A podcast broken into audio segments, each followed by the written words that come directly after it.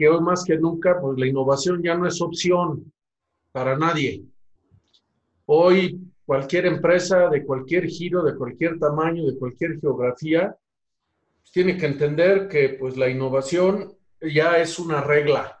Bienvenidos a Transfer, el podcast número uno enfocado al ecosistema de innovación y a la economía del conocimiento donde hablaremos de emprendimiento, transferencia de tecnología, ciencias de la vida, bioeconomía, innovación tecnológica y tendencias de la actualidad. Acceda a información concreta, precisa y valiosa, de la voz de líderes de opinión, expertos, científicos e invitados referentes en la industria de alto impacto. Si eres emprendedor, una startup, científico, inventor, tecnólogo, inversionista o te interesa transformar el futuro, bienvenido, ya eres parte de Transfer. Bienvenidos a Transfer, el podcast número uno en emprendimiento e innovación, ciencias de la vida. Este, mi nombre es Joel de la Barrera, soy director de innovación en Bionovation y al día de hoy tenemos el gusto de estar con Simón Rosen, que es director general de Exponential Innovation.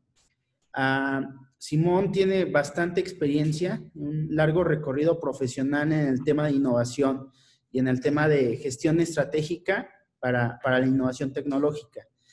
Eh, en Exponential Innovation él es consultor eh, en estos temas de gestión de la innovación para, para, distintas empresas y también universidades, centros de investigación en, en México. Y, este, y también al mismo tiempo es consejero de diversos consejos de administración, entre ellos eh, en, el en el Instituto Mexicano del Petróleo, parece, y en, otras empresas como también en, Bionovation.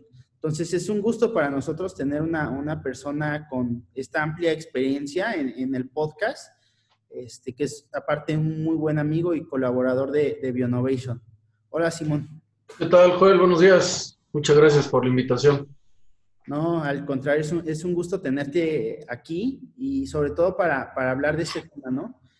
Este, fíjate que pues con, todo esto que, está viviendo el mundo hoy en día, ¿no? De, del tema del COVID, es pues algo que, nadie se esperaba, ¿no? Este, que pues antes, en, diciembre del 2019, nadie pensaba que, el 2020 pudiera ser así de, de, distinto, ¿no? A lo que se tenía planeado, este, que se iban a modificar muchas muchas conductas, muchas este, tendencias del mercado, algunas tecnologías iban a ser más relevantes que otras, ¿no?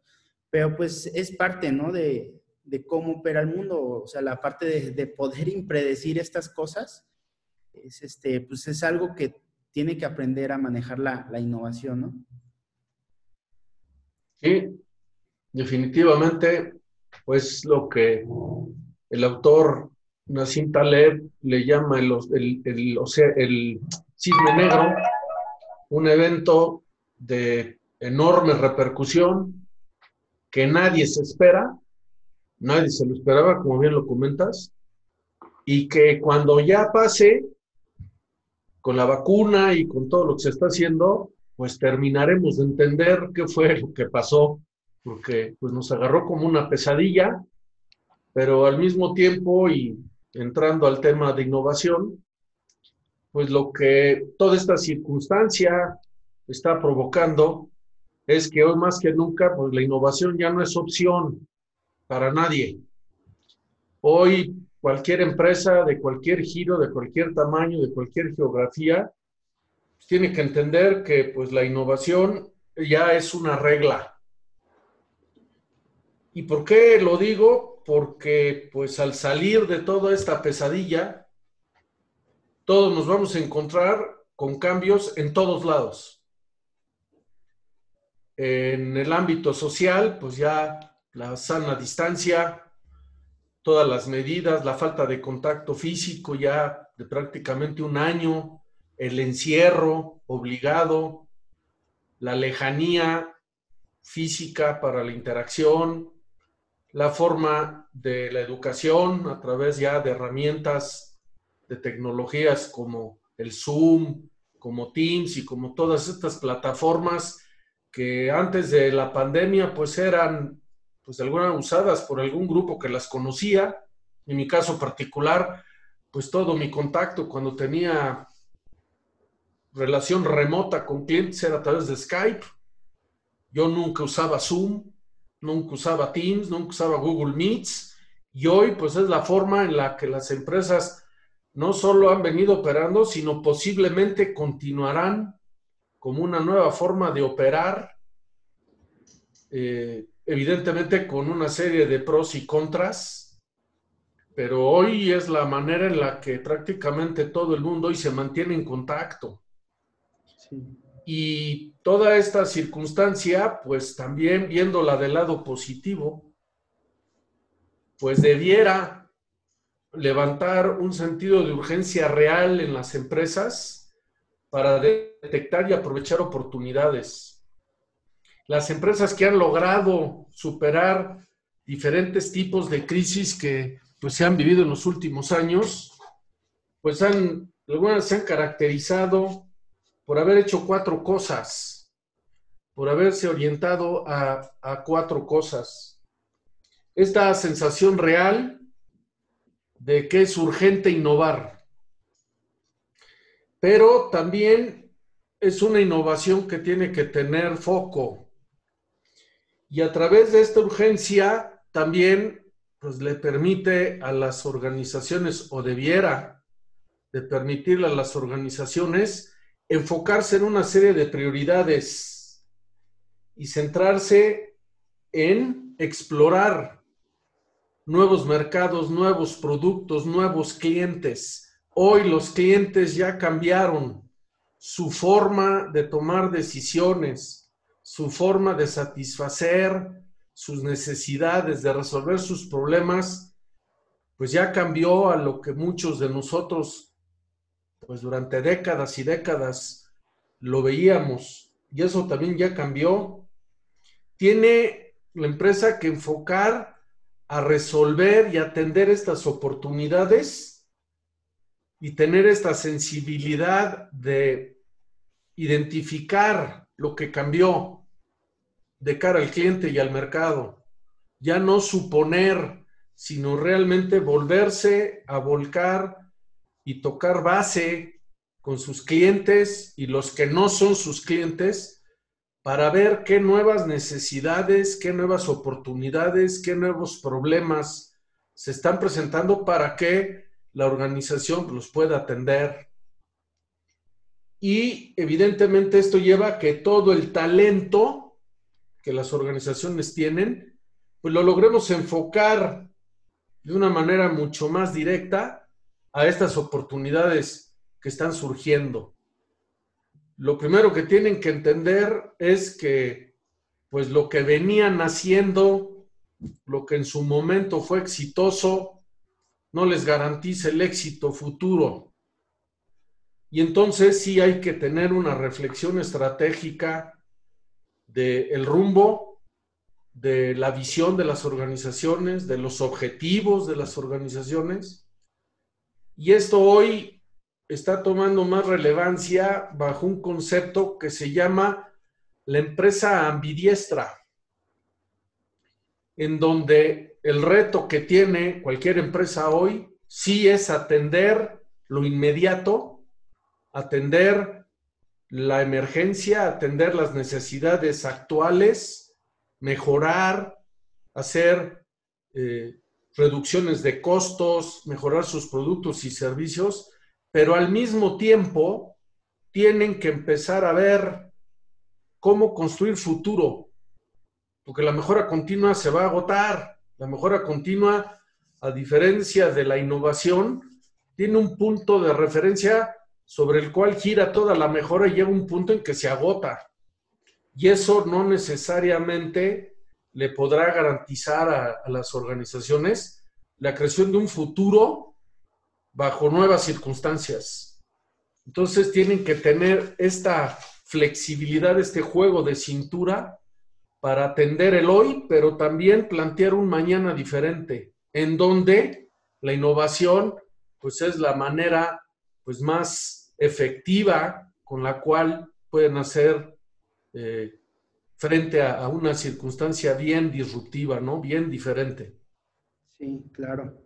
y fíjate que ahí, ahí coincido contigo, pero también, digámoslo, por, la forma en la, en la que operamos nuestro día a día en las empresas, en la sociedad, solemos eh, suponer que como que este concepto de que el futuro ya, ya está hecho, ¿no? O sea, que poco se puede hacer para, para ver qué, qué, qué, puede pasar en el futuro, qué uno puede hacer para, para modificar ese futuro, ¿no? Como que lo damos por sentado, algo, algo impredecible, ¿no?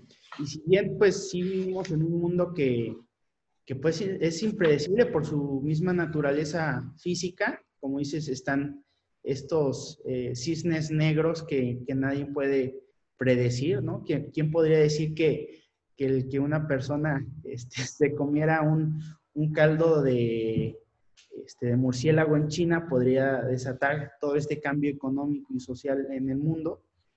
Este, pero, pero al final esta parte de, construir el futuro, este, ¿tú qué opinas? ¿Se, puede modificar el futuro? ¿Se puede pensar o diseñar el futuro? ¿Uno como empresa, como sociedad puede, puede hacerlo? O sea, sí.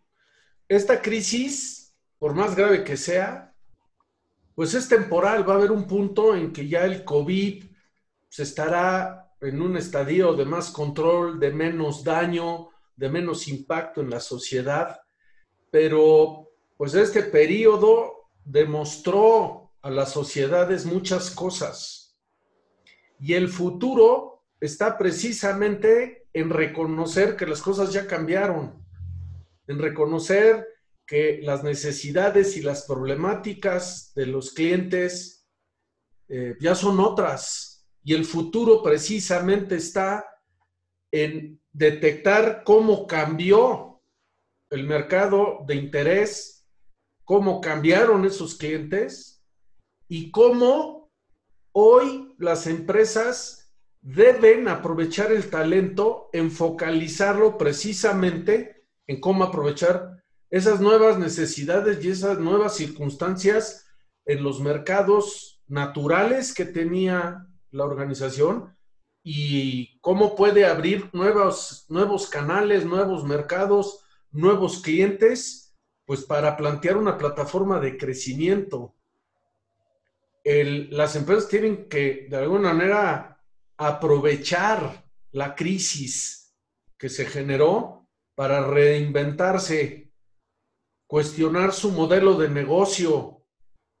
El modelo de negocio que pudo haber funcionado durante mucho tiempo, hoy tiene que ser un elemento clave de revisión y de replanteamiento. Hay que reestructurar la forma en cómo las empresas pueden y deben atender y ofrecer beneficios a sus mercados y a sus clientes. El modelo de negocio seguro ya no puede ser el mismo entonces hay que ser un alto en el camino y darse esta oportunidad de revisar y replantear la forma en la que las organizaciones pues, pueden seguir compitiendo y generar riqueza para todos sus grupos de interés. También pues, hay que identificar para dónde van los mercados hoy, cuáles son estas nuevas tendencias, estas nuevas tecnologías. Estas nuevas formas de hacer las cosas. Y de qué manera la organización con el talento y los recursos que tiene y con el talento y recursos que eventualmente tendrá que complementar, pues pueda aprovechar esas oportunidades de una manera competitiva. Hoy las reglas de competencia ya cambiaron. La tecnología vino a modificar muchas cosas la forma en la que las empresas se relacionan con sus clientes, la forma en la que los atienden, pues cambió 180 grados. Entonces, la forma en la que sí se puede no crear futuro, pero sí reaccionar a los cambios que se presentaron, repito, es reinventar el modelo de negocio. Sí, claro. Porque hoy los segmentos de mercado pueden ser diferentes y la propuesta de valor, el centro de cualquier negocio, seguro va a tener que revisarse y cambiarse porque hoy, pues estos segmentos de mercado seguramente están esperando una respuesta diferente, ¿no? A problemas diferentes y, fíjate que desde inicio de, la pandemia, viendo como estos cambios, he estado viendo como, como estas señales, ¿no? Desde los negocios, pues de corte tradicional, este, pues como por ejemplo la, comida, ¿no? Hubo, un salto que ya, ya venía dándose, pero, pero fue más notorio en, esta pandemia de, las entregas en línea, ¿no? y de ahora de pasar sus canales de distribución por medio de aplicaciones para, la distribución en línea, ¿no? Este, pues es algo que, pues la regulación estaba este, preparada para eso, por ejemplo, en México, ¿no? Este, no había un, esquema eh, claro para que estas este, nuevas plataformas operen y generen valor, pero también al mismo tiempo pues paguen impuestos por el, por el valor que están generando, pero también se empiezan a presentar problemas muy graves, ¿no? Como por ejemplo la, precariedad laboral de, todas las personas que trabajan en estas plataformas de distribución, que pues al considerarlos, por ejemplo, como, como socios, pues no, no tienen ningún tipo de seguridad social.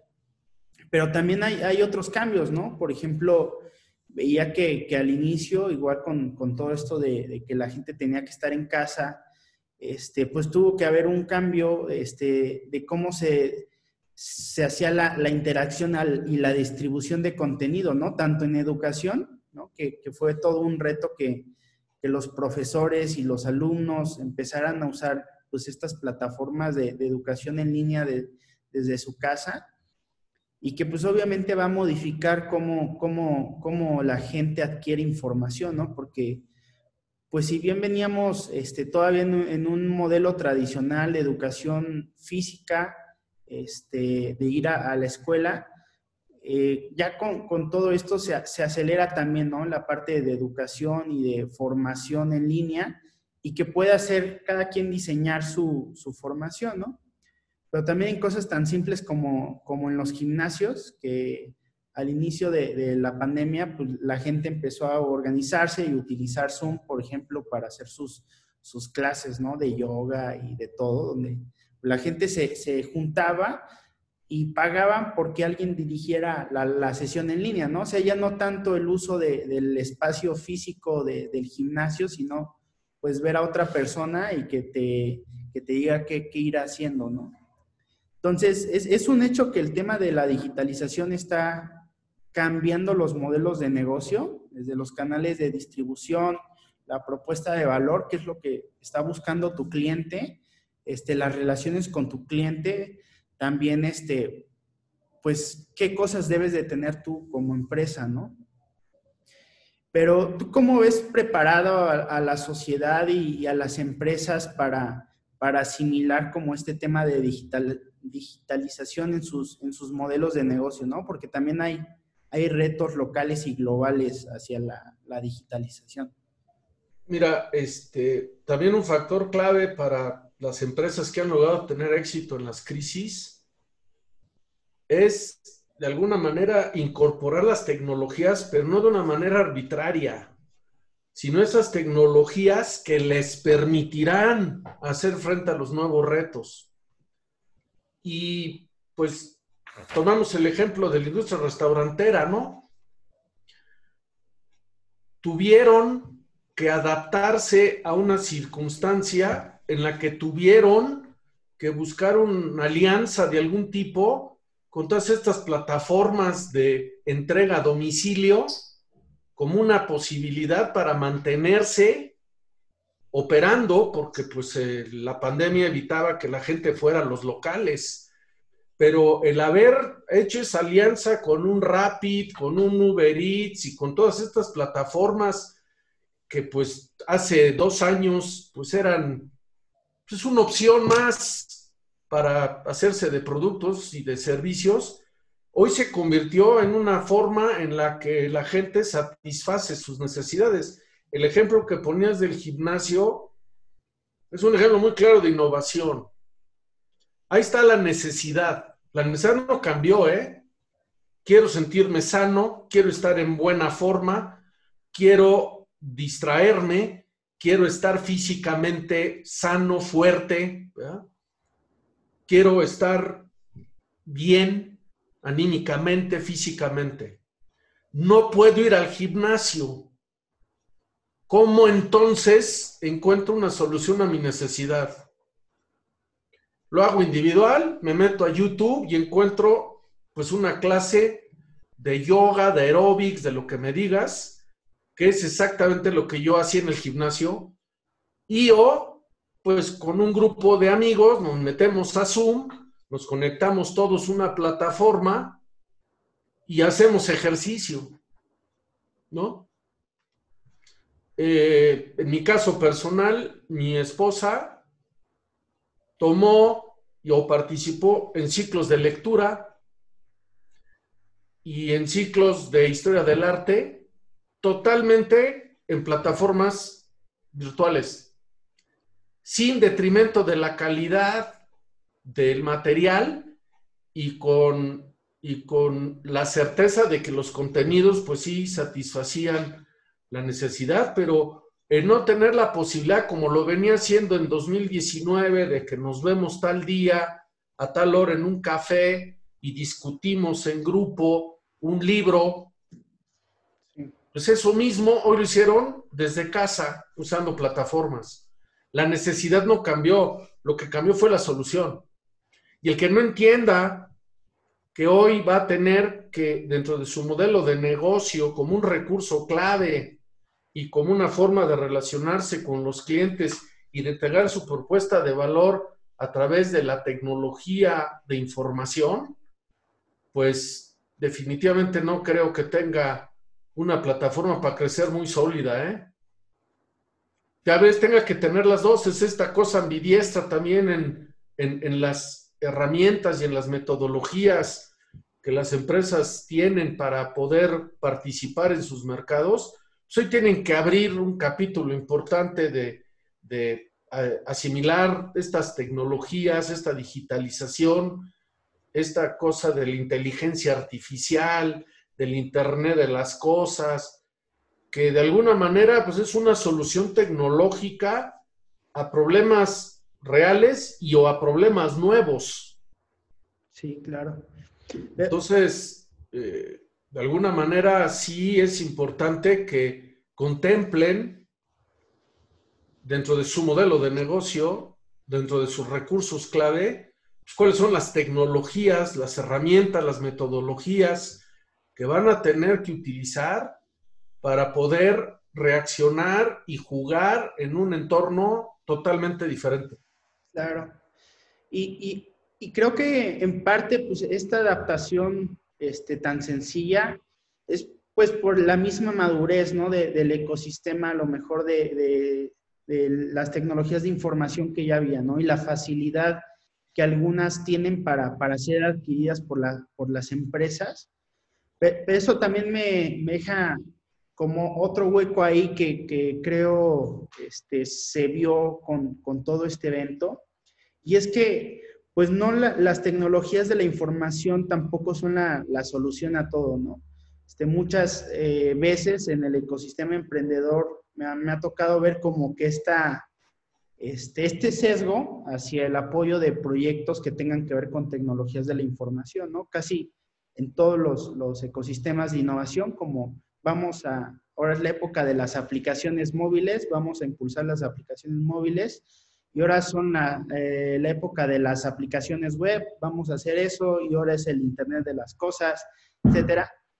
Pero obviamente que no todas las necesidades este, y, lo que requiere la sociedad se pueden cubrir con eso, ¿no? Y creo que esto lo, dejó muy en claro de el, el, puente que no existía prácticamente en México para atender una, un problema de esta naturaleza y de esta magnitud y el primer caso, pues, fue que que no existía la infraestructura ni los recursos para, para medir correctamente el grado de, infección, ¿no? Ni controlarlo. O sea, no había pruebas, no teníamos la infraestructura suficiente de, este, de laboratorios o de una estructura organizada para hacer la, la suficiente cantidad de pruebas. Seguimos igual. Dependíamos tecnológicamente de otros países para, para, los reactivos químicos necesarios para hacer las pruebas y fuimos incapaces de coordinar al menos algún proyecto, un solo proyecto que llevara a, a una vacuna mexicana, aunque hay conocimiento técnico en el país y hay infraestructura, fue imposible llegar a eso, ¿no? Y también nos quedamos pues con con una promesa, yo recuerdo hace unos meses, como en agosto, del CONACYT, de entregar varios respiradores hechos en México, que nunca se cumplió, ¿no? Entonces, la incapacidad del país, de sociedad como empresa, con algunos tipos de tecnologías que hemos dejado de lado, pues también nos pone en una posición, ¿no? Donde, pues no todo es el tema digital, también el tema yo creo, de ciencias de la vida y biotecnología es muy relevante para resolver otro tipo de problemas y que dejó muy claro que estamos carentes de, esas tecnologías, de esa soberanía tecnológica en, este ramo, ¿no? Pero fíjate, línea con lo que comentas, Joel, desde que yo tengo memoria, está declarado en la ley de ciencia y tecnología un compromiso de dedicar un X porcentaje del Producto Interno Bruto del país a ciencia y tecnología. Y estábamos hablando del 1% como objetivo. Y desde que, repito, tengo uso de razón, no hemos pasado el punto 4. Eso es una señal muy clara de que la ciencia y tecnología en cualquiera de sus aristas pues no ha sido prioridad de ninguno de los gobiernos desde hace muchas décadas. Y la construcción de ecosistemas, pues ha sido mucho por iniciativa, por impulso de grupo de empresas que forman clústeres y que buscan aprovechar ventajas alianzas, etcétera. Pero coincido contigo y hay una máxima de innovación que la innovación no necesariamente está conectada al Internet. ¿eh? O sea, no todo se resuelve por contar con plataformas de información, con webs, con plataformas de IT, etcétera. No todo se resuelve así. Evidentemente, hoy ante la crisis, pues sí, muchos de los elementos del modelo de negocio no tenían otra forma de operar más que a través del uso de plataformas de tecnologías de información.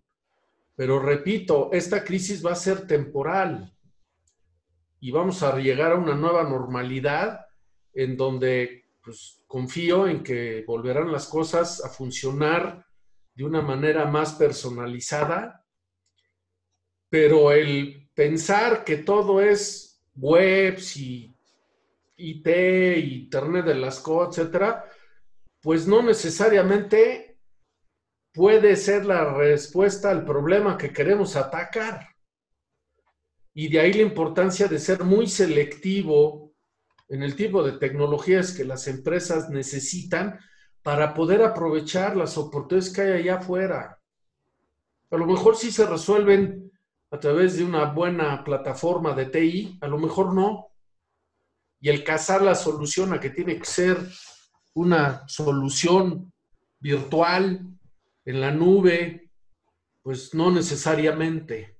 Entonces hay que entender muy bien qué, es el problema para entonces sí plantear de una manera pues muy lógica, muy robusta la solución. Entonces hoy las empresas tendrían que reforzar esta capacidad de identificar problemas, de realmente entender cuál es el problema, antes de saltar, ah, es que necesitamos tal o cual cosa. Tienen que desarrollar o perfeccionar sus capacidades de diagnóstico para realmente entender cuál es la causa raíz y entonces sí regresar y ver cómo con sus recursos clave, con sus aliados clave, con sus actividades clave, pues sí pueden resolver los problemas y satisfacer las nuevas necesidades. Y si no lo tienen, pues sí buscar cuál es la mejor manera de hacerlo, de una manera rentable, de una manera segura, de una manera sustentable, que esa es otra de las cosas que esta crisis vino a resaltar, pues esta cuestión de, las, de, tener un poco más de sensibilidad hacia cambio climático, la parte ecológica, lo que se llama ecoinnovación, el manejo de los desperdicios, el buscar que desde el diseño de las soluciones, pues ya estemos pensando en el potencial impacto al medio ambiente y a la sociedad, de suerte de que pues ya las tecnologías nazcan con un mínimo impacto negativo a la sociedad y al medio ambiente y a los grupos de interés y que se genere este ciclo, ¿no? La, la economía circular empezó a tomar muchísima importancia y ojalá y continúe porque con o sin virus, pues nos estamos acabando el planeta, ¿no? Eso es un hecho. La sobreexplotación de los recursos pues, tiene, que, tiene que empezar a, a, revertirse porque no, no, no, no podemos continuar pensando que las cosas no, no terminan por acabarse y que el planeta puede absorber todos los desperdicios. Sí, claro. Pero pues, hay que buscar soluciones, ¿no? El caso del plástico. Si es un hecho que el plástico, la manera de manejarlo, el plástico no es el culpable de los problemas, es la forma en la que nosotros manejamos el plástico. Nosotros tiramos el plástico y termina en los mares y en los ríos y en las lagunas. Pero hoy, pues ya hay claras soluciones para que el plástico, por ejemplo, sea biodegradable, que el plástico venga no de fuentes fósiles, sino de fuentes renovables, cáscara de arroz, hueso de aguacate, sargazo, o sea, muchos de los recursos naturales que pueden en un momento dado considerarse como desperdicio, hoy ya se les encontró un valor agregado vía tecnología, vía procesos biotecnológicos que permitan que un hueso de aguacate pueda ser procesado y resulte en un plástico biodegradable para hacer muchas cosas, vasos, tazas, cucharas, platos, etc. Conozco el caso de una empresa mexicana, de un emprendedor que a raíz de un problema personal desarrolló una tecnología para generar azúcar de desperdicios de campo a través de un proceso de fermentación como si fuera cerveza. Y me tocó presenciar el producto final de su proceso y eso era azúcar, ¿eh? Eso era azúcar que no era de caña de azúcar, era de desperdicio. En este caso, era de todo el desperdicio de sembradío de maíz y a través de un proceso biotecnológico, este emprendedor desarrolló una tecnología bien disruptiva para generar un endulcorante en base a un recurso renovable. Claro. Y, y, este emprendedor pues ha sido reconocido a nivel mundial y es un emprendedor mexicano. Sí.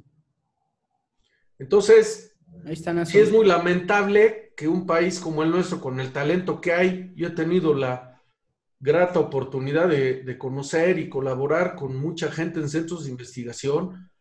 Lo primero que tenemos que hacer es reconocer que sí tenemos talento, que sí hay talento. Y hay mucho talento en muchos campos, ¿eh? En los centros de investigación te encuentras gente verdaderamente brillante, que eso también debería de abrir en las empresas la posibilidad de romper esta, este miedo, esta incertidumbre, este, ¿cómo te diría yo? Este, este concepto que tienen que no pueden colaborar con la universidad o con centros de investigación, cuando esa es una salida verdaderamente novedosa y real y factible para resolver muchos problemas. ¿eh? Claro. El querer tú resolver todo no te da la vida.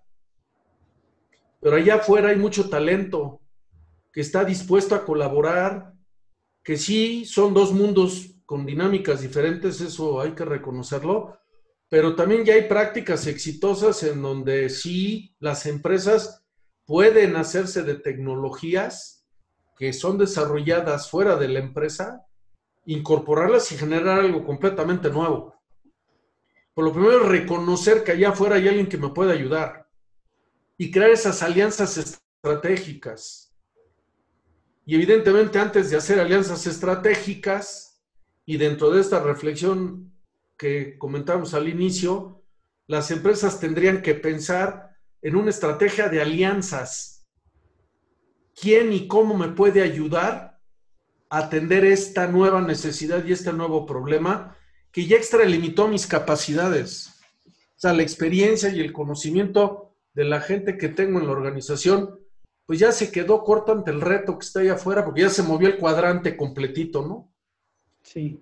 ¿Quién me puede ayudar? y tener esa humildad de reconocer que hay alguien que te puede ayudar sobre la base de que lo más importante como organización es que seas capaz de aprovechar la oportunidad y encontrar una solución factible, sustentable y que realmente resuelva de una manera diferente esa oportunidad. Sí, claro.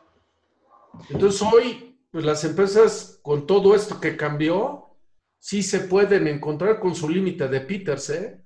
O sea, ya llegaron a su límite de incompetencia. Y es natural porque el entorno cambió 180 grados. El cuadrante que conocían ya se movió completo. Ya lo que ellos conocían y lo que conocían sus clientes ya, ya no es lo mismo, ¿eh? O sea, hay necesidades latentes que demandan soluciones nuevas con tecnología nueva. Pero repito, la tecnología no es solo tecnologías de la información, ciencias de la vida, como el caso de Innovation, procesos, cadenas de valor, proveeduría, materiales. Claro.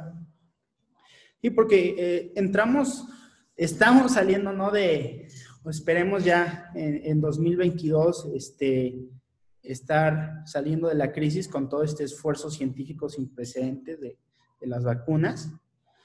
Este, pero estamos entrando pues a otros retos más grandes, ¿no? Como, como el cómo coordinamos el, tema de revertir el calentamiento global. Este es algo que, no puede dejarse, ¿no? Es algo que tiene que cambiar y que yo creo que en parte falta liderazgo mundial, nacional y también local para revertirlo, ¿no? Y sobre todo, por ejemplo, viendo en México en el, en el tema energético, ¿no? Cómo estamos volviendo a, un modelo que pues obviamente ya no es funcional para este mundo, este, de depender de los combustibles fósiles, ¿no?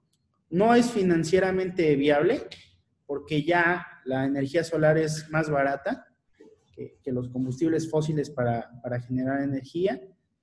No es viable porque pues está encontrando que, los retos este, técnicos de energía están en otros lados, ¿no? Como por ejemplo ahora ya almacenar la energía.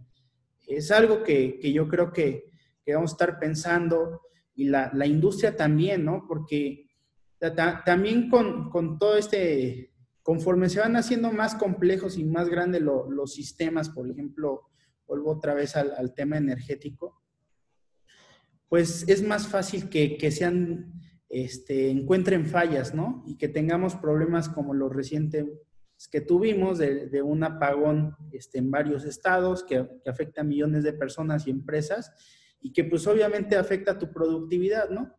Entonces yo creo que, que las empresas también deben de considerar de, de dónde, como tú dices, están obteniendo sus suministros de energía y de materias primas que sean sustentables, pero que también sean este, sean fidedignas, ¿no? O sea, que tú puedas estar seguro, que tengan cierta seguridad de que pues no, no, va, no vas a dejar de prescindir de ellas, ¿no? Entonces yo creo que este, estos temas de almacenamiento de energía distribuida, de que cada quien esté generando su energía de forma descentralizada, de almacenar la energía, este, es algo que, no va a parar, ¿no? Y también la, bioenergía tiene que ver mucho en eso, este, del transformar este, las industrias para aprovechar otro tipo de, de fuentes energéticas, diferencia la matriz energética de los países, ¿no? Pero creo que veo lamentablemente en el mundo como que no hay una una dirección global o líderes mundiales que puedan estar juntos para hacerle frente a este, a este problema, ¿no? Por ejemplo, pues nada más tenemos a, China y Estados Unidos que cada quien está por su lado, este, están entrando pues en una guerra de, bloqueos y pues quieramos o no son los consumidores y productores de energía más grandes, ¿no? del mundo y, este, y eso afecta a cómo se están tomando pues las decisiones nacionales y también locales. Digo, no podemos hacer a un lado pues, todos los intereses geopolíticos y económicos de cada nación, pero lo que ayudaría mucho a cualquier empresa en México es que incorporen y le den importancia a que sus decisiones cada vez más se sustenten en información, datos duros.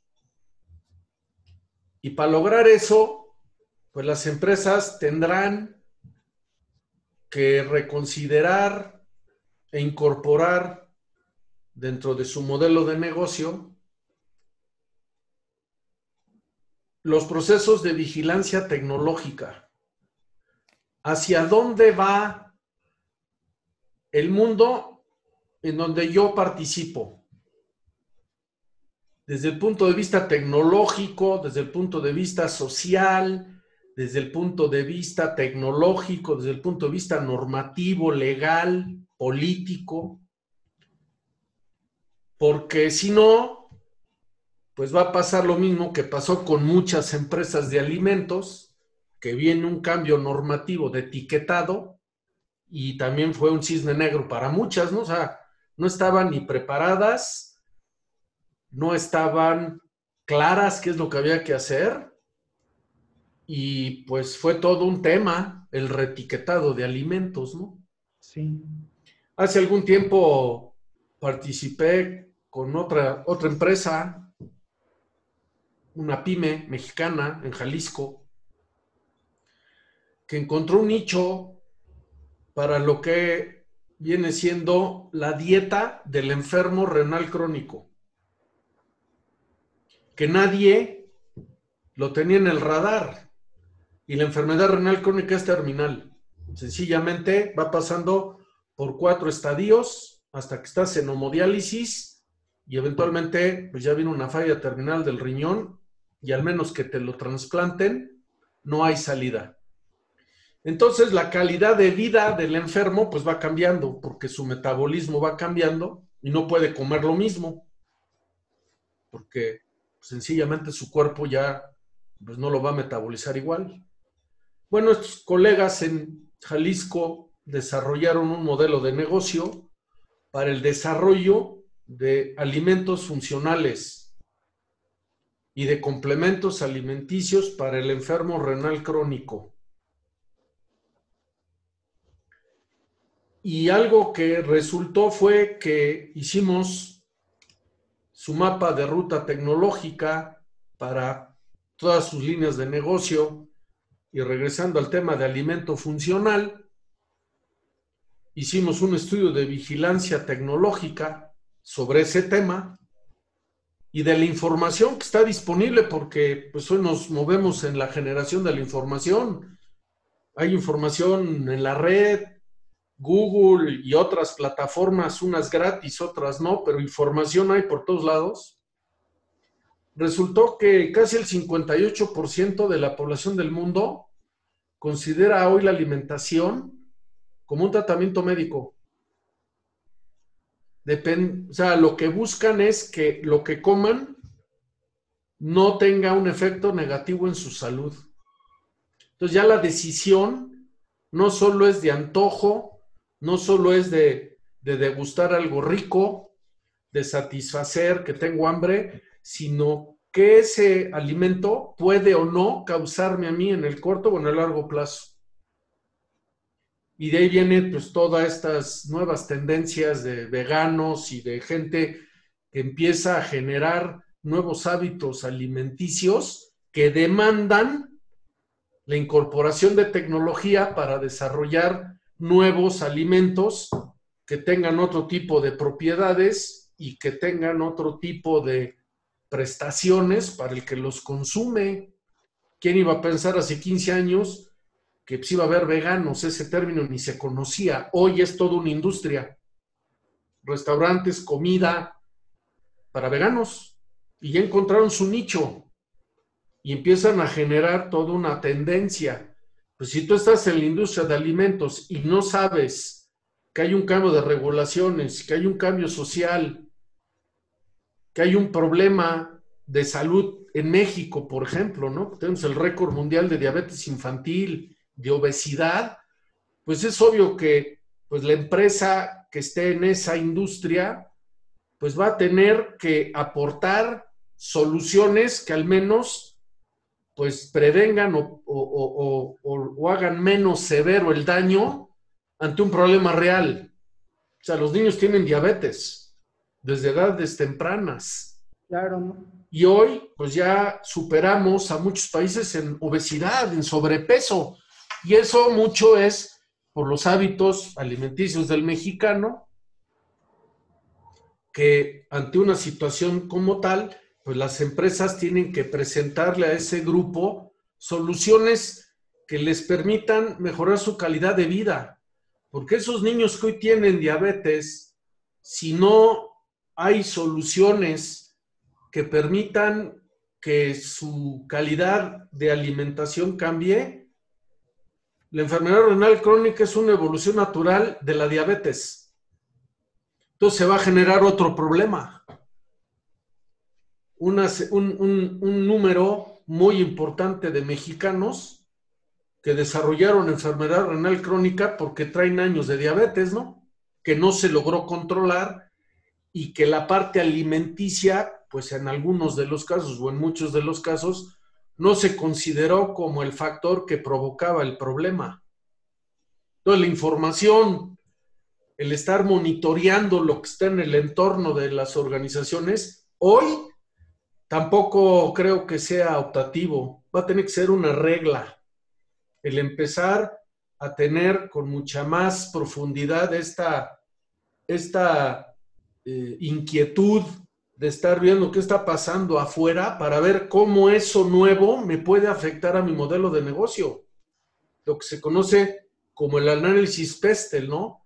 lo político, lo económico, lo social, lo tecnológico, lo medioambiental y lo legal, cómo esas variables pueden o no afectar en el corto, mediano y largo plazo para entonces tener tiempo de replantear la forma en la que diseño productos, en la que fabrico productos, en la que entrego productos y en la forma en la que el consumidor hace uso de eso. Entonces, de nuevo, esta parte de estar sensible, atraer a la organización información dura, con fuentes fidedignas, con fuentes confiables, que sí las hay y están a la disposición de prácticamente todos nosotros, es un factor que le da otra cara a las organizaciones porque ponen en la mesa información que tal vez antes no ponían. Y hoy, ante todo este cisne negro que vivimos, pues cambió todo. Cambió lo político, lo social, lo económico, lo normativo, lo tecnológico, no lo digamos, ¿verdad? Lo medioambiental. Se movió todo el cuadrante, se movió todo. Y como bien decía Albert Einstein, pues no esperes un resultado diferente haciendo lo mismo. Sí, claro. Entonces, si la oportunidad allá afuera demanda un cambio, pues la organización tiene que entender en dónde y por qué tiene que cambiar. y encontrar la mejor manera de incorporar ese cambio dentro de sus operaciones, dentro de sus procesos, pues para poder tener futuro, ¿no? Porque te repito, esta crisis, igual que cualquier otra, va a llegar un momento en que ya va a pasar, se va a lograr controlar. Y una vez que esté controlada, pues vamos a tener que regresar al mundo y efectivamente nos vamos a encontrar con cosas que nunca pensamos que fueran a pasar. Entonces sí tenemos que estar preparados para construir el futuro, Joel. El futuro no cambia solo. El futuro lo construimos todos, ¿no? Sí, y pues muy interesante todo lo que nos comentas, Simón, y este, como para recapitular, este, pues yo creo que en el, tema de, innovación es algo que sí las, empresas ya deben de incorporar este, ya, si no lo tenían, si no venían trabajando en ello de una manera más, formal, es la única manera en que puede ser más resistentes a, a estos cambios, a estos cisnes negros y volverse pues una empresa ambidiestra, ¿no? Como tú dices, sí sigo haciendo lo, lo que vengo haciendo bien, pero no nada más eh, relegarle a la mejora continua, la calidad, el tema de, de mejorar la organización y buscar nuevas oportunidades, sino también el tema de buscar nuevos y completamente diferentes modelos de negocio que nos puedan hacer ese crecimiento, ¿no? Que nos puedan hacer más resistentes a este tipo de fenómenos que no va a ser el último y, no va a ser el, único al que se van a enfrentar las empresas y la sociedad. Entonces yo creo que sí el tema de innovación es algo que, que nos permite adaptarnos ¿no? y, y, tomar lo que tenemos en nuestro entorno para, para buscar nuevas oportunidades. Y como tú dices, eso depende de que hagamos un análisis de señales este, adecuado y constante en las empresas que tengamos esta vigilancia tecnológica, como tú bien lo comentes, para, para ver qué está pasando en nuestro entorno, cuáles son las nuevas tecnologías, pero también con este enfoque ¿no? de, sustentabilidad que, que, es una megatendencia que las empresas debemos de adoptar ¿no? para, para, que nuestros productos y servicios tengan menor impacto y que sean más este, resistentes al cambio que se viene con todo esto del, calentamiento global y, los nuevos modelos de negocios que se están armando. Pero también pues el tema de, no dejar de lado de que las empresas deban de, pensar en la integración tecnológica como una, una capacidad más que les permita ser resistentes a este cambio. Eh, y, y, complementando eso, pues la búsqueda constante de oportunidades que nos comentabas en un inicio, este, que, tengan esta capacidad las empresas de ver con estos análisis de señales y las vigilancias tecnológicas dónde pueden estar estas nuevas oportunidades y que puedan ser capaces internamente de generar modelos de negocio alrededor de estas nuevas oportunidades, ¿no? Y como tú dices, no, no, no empezamos de cero, hay bastante talento en el país, entonces instar pues a las, a las empresas, este, que también busquen estas alianzas estratégicas con las universidades, con el talento en general, ¿no? Con, las startups, con otras empresas este, que ya tenemos aquí en el país y dejar de lado este, que, no nada más el tema de, tecnologías digitales es, es, lo único relevante, dependiendo de cuál sea esta oportunidad, este problema, que busquen otras, otras tecnologías que puedan resolver ese problema, ¿no? No todo todo es digital, y pues aunado a que sea, a que todo esto esté gestionado de forma estratégica en la empresa, ¿no? Y algo importante, una vez que ya detectamos que hay una oportunidad en el mercado, algo que es muy importante y que precisamente es lo que liga estos nuevos modelos de negocio es estar seguros en la organización, que al final del día lo que se busca es la generación de valor para todos los grupos de interés, valor económico, valor ambiental, valor eh, social. La única manera en la que se puede hacer eso es que empate la oportunidad con las capacidades de la organización. Si ese match, si ese alineamiento entre la oportunidad y las capacidades, habilidades, infraestructura y recursos de la organización no se empata, no hay manera lógica de que se genere valor. Entonces eso también lleva a la permanente reflexión en las organizaciones de las capacidades, de los recursos clave que necesita tener, desarrollar y mejorar para ser capaz de aprovechar cada vez mejor mayor número de oportunidades. Porque la oportunidad, si no la logramos empatar, puede exponer a la organización a otro tipo de problemas, ¿eh? que pueden, en un caso extremo, llevarlas a la debacle. Y se aprovechó una oportunidad para la cual no estaba preparado, para la cual no tenía la tecnología, para la cual no tenía la infraestructura, para la cual no tenía la gente. Entonces nos vamos con el deslumbramiento de la oportunidad, pero no nos aseguramos que en la organización se pueden articular equipos, se puede aprovechar todo lo que la organización tiene para verdaderamente encontrar una solución diferente a esa oportunidad. Y a mí me ha pasado muchas veces que saltamos a tratar de cachar la oportunidad sin haber hecho esta reflexión y, y los descalabros sí son muy, muy fuertes. ¿eh? Algunos pueden ser rasguños, y otros sí son descuartizadas. ¿eh? Los rasguños se curan, las descuartizadas, al menos que haya prótesis.